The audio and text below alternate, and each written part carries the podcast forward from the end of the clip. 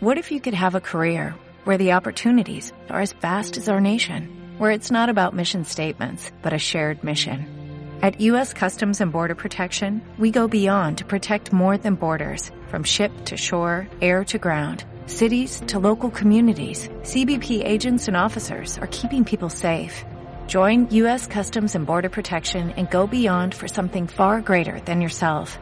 Learn more at cbp.gov/careers. La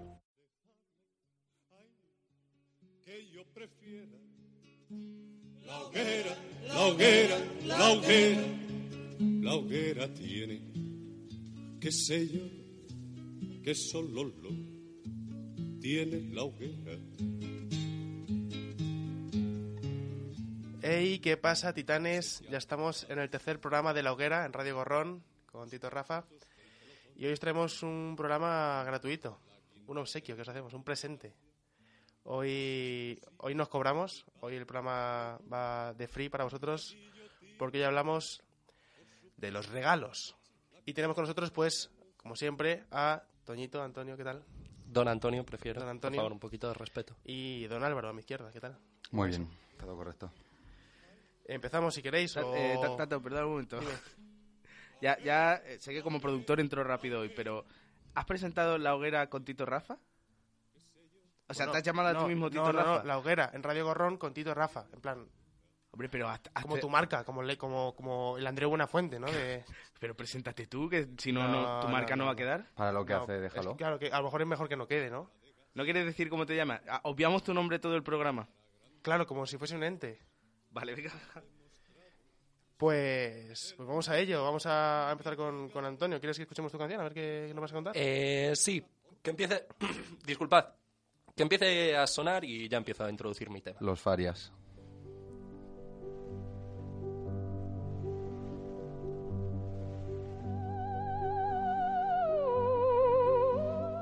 Vale, pues yo vengo a hablar de un regalo que le entregó la Unión Soviética en 1945 al embajador de los Estados Unidos.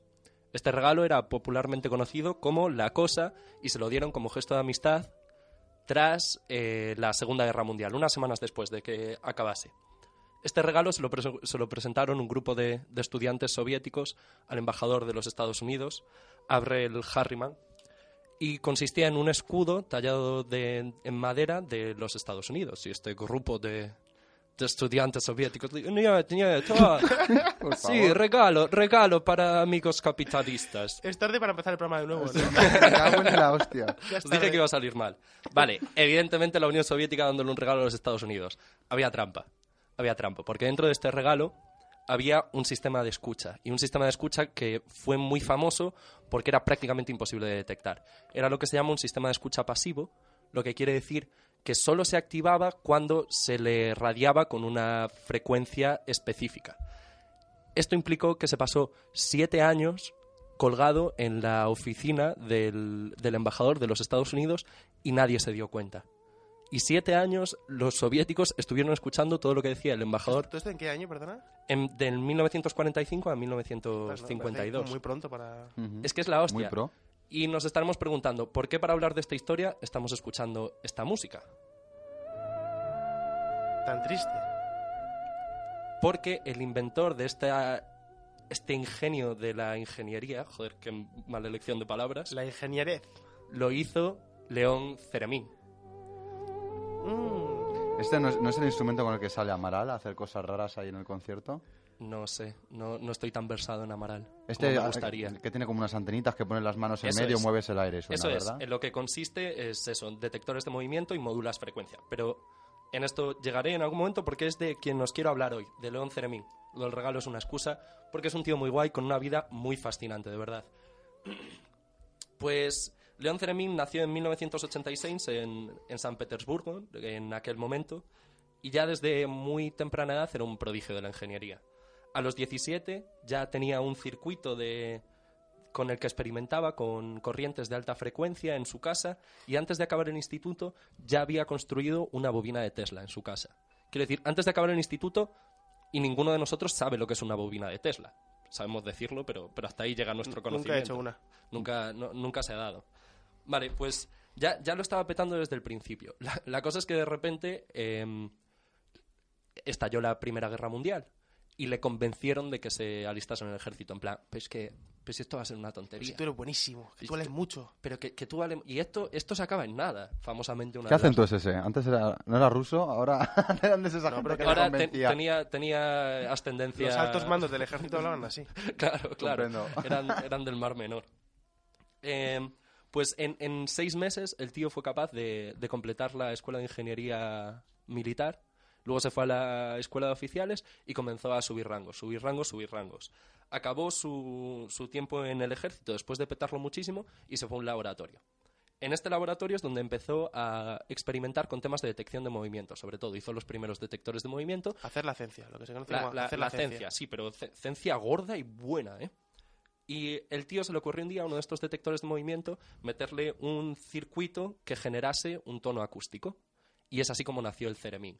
Porque es lo, como decías tú, Barito, es lo que consiste. Son dos antenas, una detecta, eh, las dos detectan la cercanía. Una modula el volumen y el otro el tono. Entonces, moviendo dos manos, eres capaz de encontrar melodías. Esto lo, descubrió en, en 1920, en, octubre. Y él era violo- eh, violonchelista y empezó a intentar sacar las canciones que, él conocía. En noviembre ya estaba dando conciertos en, en Rusia. Solo de Ceremín. De Ceremín, sí, porque en un, o sea, la, date cuenta que ahora estamos muy acostumbrados a los sonidos sintéticos. En aquel momento era una locura. Claro. En aquel momento todo lo que podías escuchar era algo, algún tipo de resonancia de un objeto físico. Ahora de repente tienes electricidad. Es que esto era el puto futuro, en 1920. Vale, eh, entonces la, la Unión Soviética se dio cuenta del, de la... eh, El, el potencial que tenía todo esto. Entonces decidieron mandar... lo dijeron rápido, coño, Amaral. Amaral, Amaral, ¿no? Vamos a conquistar el mundo con esto. Amaral en 1920 la tenemos aquí. Pues eso, cogieron a, a León Ceremín y le dijeron, y cito literalmente, que lo iban a mandar a Europa y Estados Unidos como una estratagema para robarle a los capitalistas occidentales su dinero y tecnología. Con el Ceremín. Tócate los Como... cojones. Pero, o sea, dando conciertos... y- Dando conciertos y vendiéndolo. Porque es que ahora entraré... Mm, La importancia que tiene también el Ceremín es que era el primer instrumento que era posible producir en masa. Hasta ese momento no, no se podía dar esto, pero como tienes una, algo que es... no es artesanal, claro, que es- claro, claro. Es un producto em, electrónico, puedes producirlo en masa. Esto permitía que si ganaba popularidad iba a poder entrar mucho beneficio económico con la venta de esto. Se fue a Alemania y estuvo allí un tiempo, pero finalmente dio el salto a los Estados Unidos.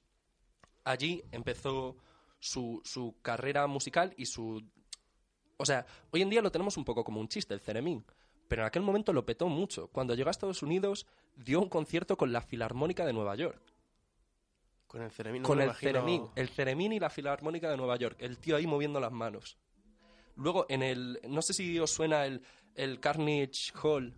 Es un lugar de conciertos de Nueva Sí, ¿te York. acuerdas cuando estuvimos Sí, sí, sí. Viendo la, Gilipollas. el, Viendo que era. Aladdin, el musical. a la dinero musical? Sí. Eh, Sí.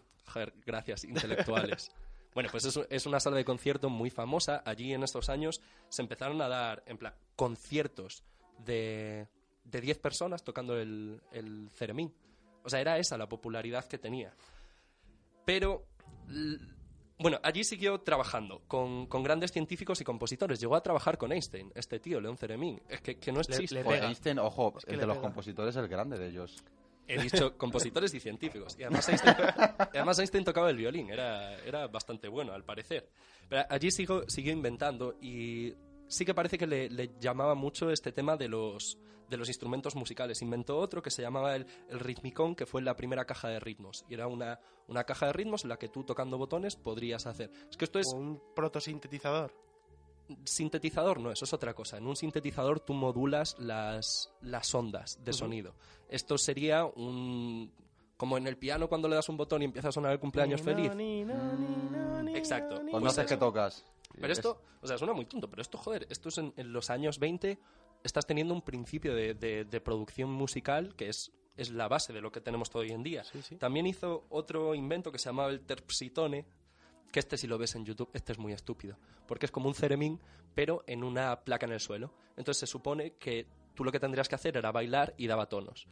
A mí no me parece que funcione. Claro, pero tendrías, o sea, el baile sería feo. O Es la canción baile- sería fea. Una de las dos cosas tiene que ser fea. Claro, claro, las dos no pueden encajar. Vale, pero eh, pues eso, en, en- en lo tecnológico lo estuvo petando mucho en Estados Unidos el León Ceremín. Pero el problema empezó con su, con su vida social. Y aquí empezó un, poco su declive en la vida. El- eh, los soviéticos le obligan a divorciarse de la mujer, una chica rusa con la que estaba casado. Se enamoró de Clara Rockmore, que era la, la mayor eh, intérprete de Ceremín de aquel momento y seguramente de la historia. Y le pidió mil veces que se casase con ella, pero no... O sea, le ponía ver cómo tocaba bien su instrumento. Eso Exacto, es exacto. Un Y interés muy personal ahí. le pidió muchísimas veces que se casase con ella y ella siempre pasó de él.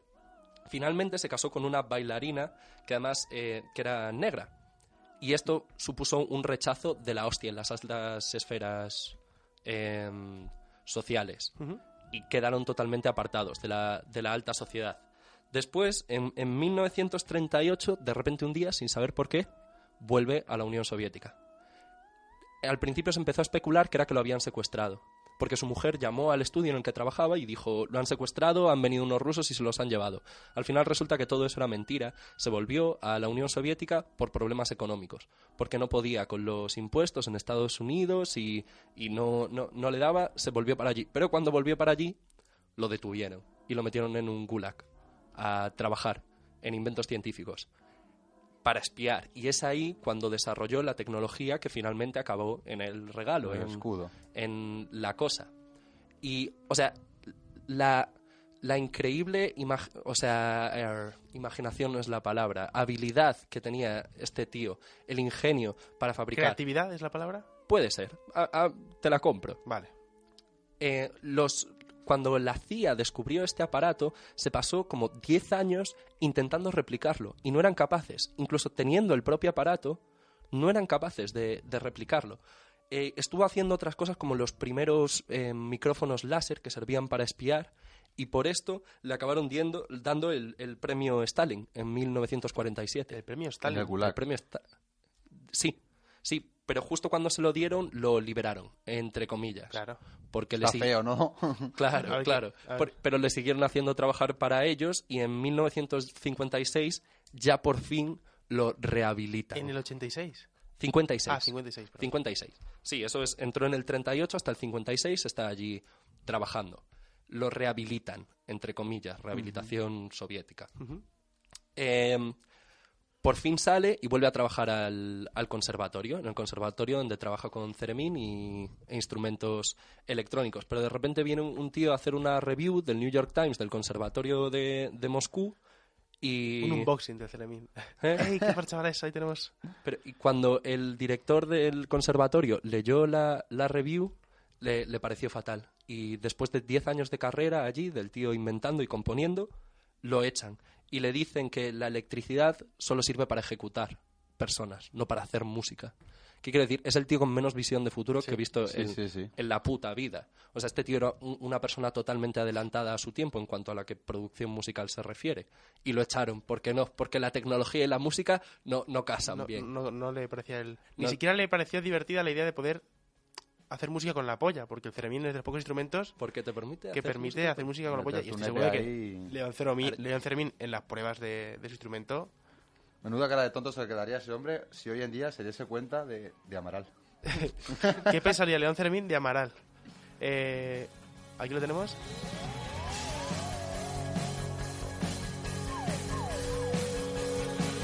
¿Se enamoraría?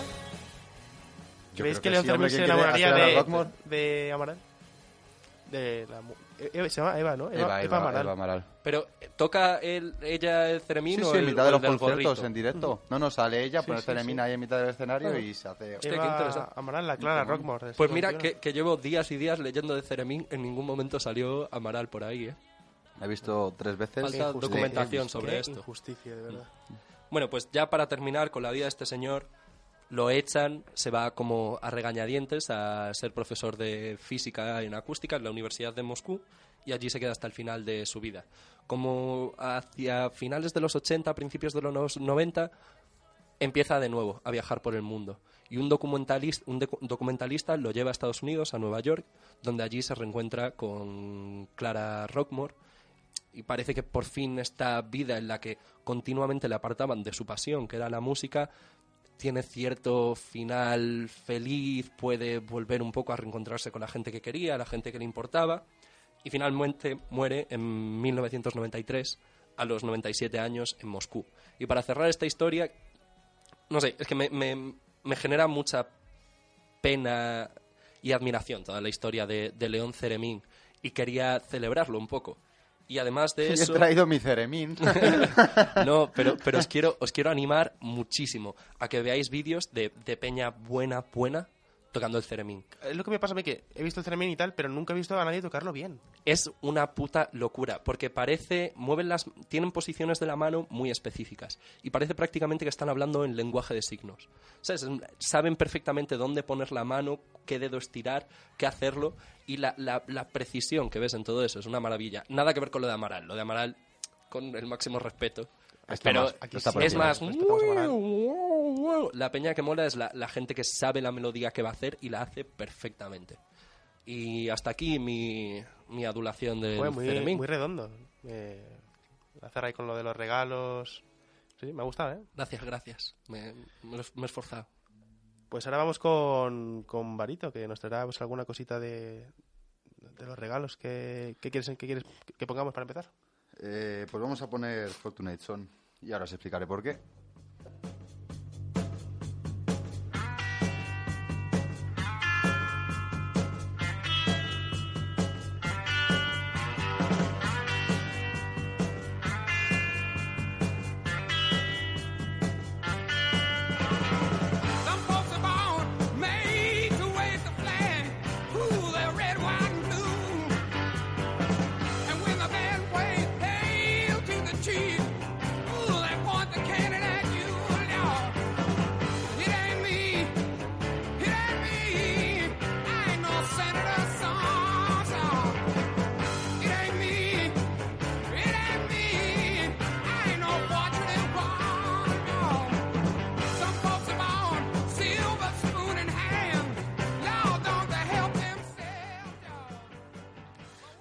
Pues he querido introducir la sección con esta canción porque eh, fue el primer vinilo que me regalaron. A mí realmente soy un poco de estos ascetas que le mola tener la música en vinilo. No, tampoco creo que suene mejor, la verdad, no voy a mentir. Hostia, qué, ¿Tienes- qué guay. Es un, esto es un buen di- ¿En qué disco está esto? Ah, cabrón. Tío, pregunta básica. es de Creedence, pero no sé Sí. decirte. Es de mil... Creedence 1960 y algo, pero no te O sea, me puedes decir eso y no del el álbum. puto ¿Has nombre. visto hasta dónde llego y Creo qué que, es Cos- carencias creo tengo? que es Cosmos Factory. Me- me Pues voy a puede atrever- Voy a decir el título que conozco y, Mira, y producción que está eso. chequeando ya y me va a salvar el culete, yo creo. Es del álbum William the Poor Boys de 1969. Esto, Bueno, esto me parece Radio cerca, 3. ¿eh? ¿Qué sí, es? sí, sí. Sería Radio 3 y sería 1969. It ain't me. Ahí, dale bien. Bueno, pues eso fue el primer vinilo que me regalaron y la verdad es que me hizo bastante ilusión. Tanta ilusión que no sabe ni cuál es. No, no, no. Nos hemos quedado entre muchos otros ya. Y bueno, pues quería hablar un poco de, aprovechando esto, de regalos que sí y regalos que no.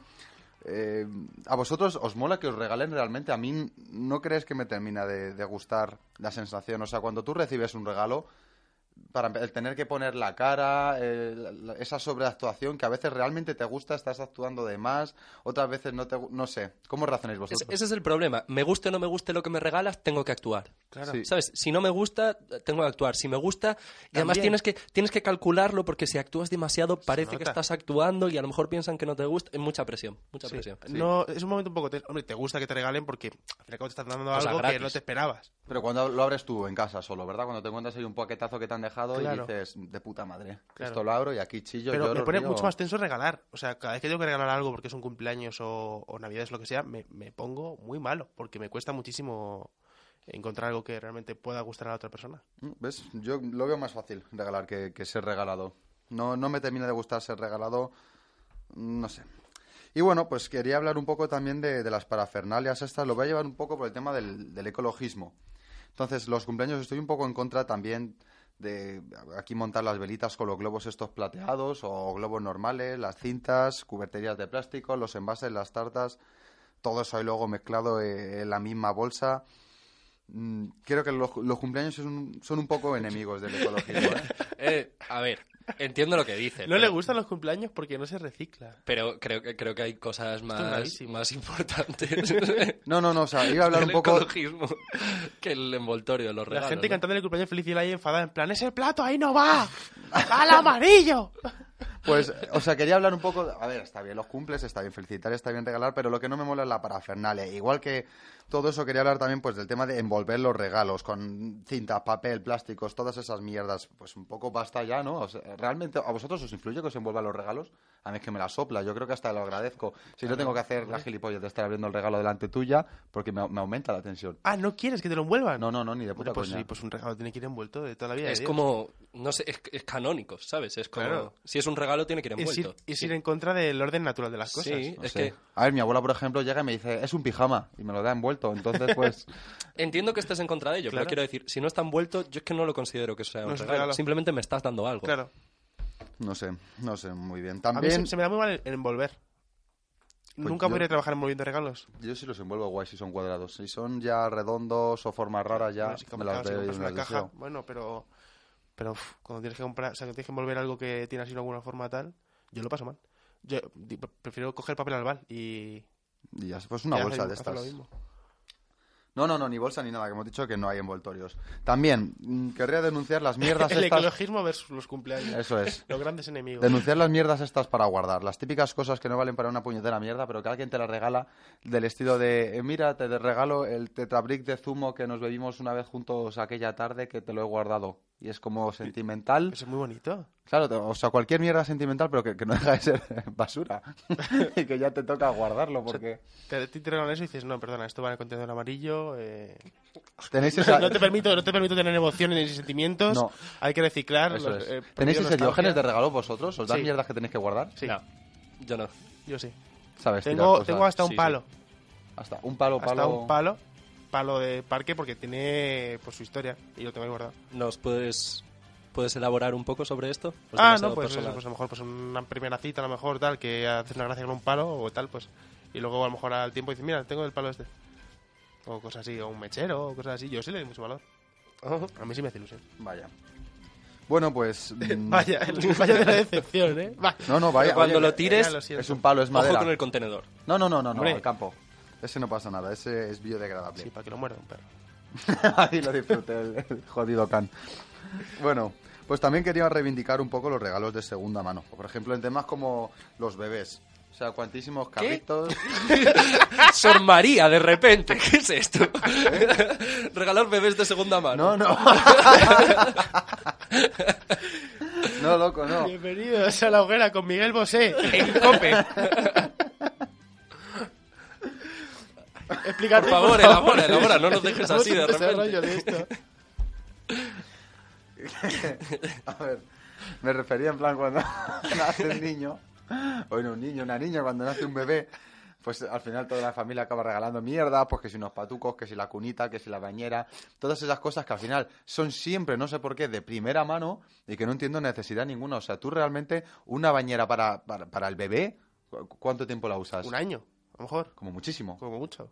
Entonces, eh, to- todo este tipo de cosas que realmente puedes comprar por Wallapop o donde sea, que realmente no entiendo la utilidad de regalar cosas nuevas a niños que no lo van a usar más de un Pero, año. pero eso dentro de mi familia, por ejemplo, sí que lo he visto. Y hay determinadas ¿Sí? cosas que se guardan y pues los carritos de bebé de esta edad se quedan guardados y además mis primas están teniendo hijos así consecutivamente y se van pasando las cosas. Y sí, eso lo he visto mucho. A lo mejor es una cosa gallega porque también hay un término de, de esto de que se llama pasmedras. que es Las medras. para cuando crezcas. Entonces, en plan, pues te doy esta camiseta que aunque te quede grande, bueno, pasmedras. Eso, eso es. Pues está guay, pues de ese rollo. Luego también el tema de los libros, pues creo que si no estás buscando uno concreto o muy reciente para una persona, pues hay un mercado tremendo de libros de segunda mano, además bastante más baratos y tampoco muy mal conservados que esta gente se ¿Esto es parte. por lo de los bebés de segunda mano? Hostia, ¿habéis visto Qué bien, la, el qué bien se lo pasa a este? producción. Era- ¿Cómo? Eh, Ayuwoki. El- ¿Cómo se llama? La canción está... La, joder, la- la- la- un- una noticia que circulaba por ahí de- que metían vídeos de la Yuwoki este Ah, del del Twitter, meme que este se del Momo. en la esta canción, Bueno, sí, lo vi. Pero he visto una versión de esta canción muy tétrica. Eh, que bueno, ya lo ponemos en el, en el vídeo, que es directamente. o sea, que es muy dura de ver, ¿eh? Y. Y, hostia, me, me, me, me o sea, representación me da un poquito de grima. real, sí, sí, ¿no? Sí, sí, plan- Mm, claro, una, persona cantándola en plan soul. Madres tiburones comiendo gente en la playa. no, una y- persona cantándola en plan soul, que lo vi ahí de pasada y me, me, me dio mucho miedo. Bueno, que. Estabas diciendo alguna mierda de Ah, Basque que decir que tienes que tener, no tengo nada. En cuanto vio otro tema, se intentó agarrar a Claro, muerte. que me agarra un clavo ardiendo, pero si queréis que siga hablando, pues sigo hablando. Pues mira, también el tema de la ropa de segunda mano, ¿cómo lo veis vosotros? ¿Creéis que está el sector preparado para regalar ropa? Porque yo hay cosas que no me pondría, por ejemplo, unas zapatillas de segunda mano y yo creo que hay tabús. A, a- Zapatillas no. a tope. Zapatillas de Yo segunda mano, no, no. Yo creo que el límite está en las zapatillas. Zapatillas no. No, porque... O sea, hay no por- calcetines, calzoncillos, eso yo creo que descartadísimo claro. ya, pero zapatillas... No, no Pero zapatillas no lo veo tanto por una cosa higiénica, sino por una cosa de que el pie se te hace a ello. Hostia, tú ponte un zapato de otra persona, es incomodísimo. Sí, sí, sí. Te duele la espalda. No pisas bien. ¿Te duele la espalda? Sí. No es que nunca he probado a llevar un buen rato. Ya, ni estar de pie un buen rato. Claro. He llevado zapatillas de mi hermano y viceversa y de verdad que metes ahí la pisada y se nota... Te vamos. jode, porque cada uno pisa de un modo muy específico y acabas teniendo el almohadillado donde no es. Pues yo estoy muy a favor de la ropa de segunda mano. Sí, sí, a tope, menos las zapatillas. A ver, Está guay Yo porque además se ha puesto ahora de moda y pues oye, no hace falta estar aquí produciendo cada dos por tres, más y más. O sea, estás haciendo una sección Ecológica o sea, total. Hoy Le pega toda la vuelta a la Greenpeace tortilla. o Ecoembes incluso patrocina tu Y sección Sor de la María. Y Sor María. y Sor María y Amaral, que también me ha dicho que le molan estos temas. Y luego, pues aprovechando la tirada vintage esta, pues mm, yo voy dando ideas, juegos tipo retro. A mí realmente me mola mucho. Yo creo que ya la Play, la Play 2, ¿podemos considerarlo retro o es muy pronto? Hombre, sí, ¿no? No, retro todavía no es. No. No. Yo creo que Es esa, de los, gen- es de los 90. esa generación todavía no. ¿Seguís jugando a Play 2 de vez en cuando? No. Ni No. de coña, ¿no? Yo en- en esta casa tengo la Play 3. Yo soy muy de Play y tengo la, la 4 y no... Os mola la es más, actualidad me del pega videojuego. muchísimo palo jugar a juegos antiguos. O sea, yo me pongo a jugar a juegos que me gustaban mucho, rollo San Andreas, a lo mejor Bully, y me, me da muchísimo palo ver los gráficos y me echa para atrás. ¿Ves? Pues A, a mí no me cuesta nada, que por, por limitaciones económico-técnicas no puedo tener nuevas generaciones. Y hace mucho más satisfactorio cuando de repente tengo la oportunidad de jugar, que estas navidades puedo jugar al Red Dead Redemption 2. Claro, el flipe acostumbrado a que el ordenador que tengo, como muchísimo, puede tirar el Minecraft, de repente me explota la puta cabeza viendo cosas maravillosas. Así que, ¿sabes? Es como lo de lo que hacen los, los porretas, de pasarse mucho tiempo sin fumar para que luego Claro, les pegue más fuerte. eso es. Pues puedes hacer eso con la calidad de los videojuegos. Pues a mí realmente me molan. Me mola bastante el tema de juegos antiguos. Me he vuelto a pasar juegos que me pasé en su momento con 12 años. Y creo que hay ahí un potencial a la hora de regalar. O juegos de mesa. ¿Juegos de mesa no molan tampoco? A mí me, me molan un montón. Yo Muy a tope con los juegos de mesa. Pues sí. Es una de las cosas que ahora también veo en escaparates de tiendas de videojuegos y demás que se están revalorizando. Juegos de mesa que mi madre mm, ha tirado a los contenedores hace 3-4 años y que sigo viendo a Pero diario. al de reciclar. Al de reciclar. ¿Cuál Ah, es el- vale, vale. a qué No, los deja fuera, ¿verdad? Los deja fuera, en plan, lo típico de... Pues cuando alguien tú- lo quiere coger. Eso es. Tú Claro. no metes las cosas en el contenedor, las dejas ahí al lado y es en plan, esto está guay. Claro, lo ya es puede la justicia del reciclaje. Está reciclar, que es meter en su contenedor, y ya reciclar mucho, que es no meterlo, sino Claro. dejarlo encima. Es como la gente esta que te deja ocho barras de palmas duras que... Para los perros. Eso es, que te lo ¿Y en dejan qué ahí. contenedor van los juegos de mesa? Azul. En el que van los sueños, la felicidad, la diversión. El contenedor de la, de la El diversión. contenedor púrpura.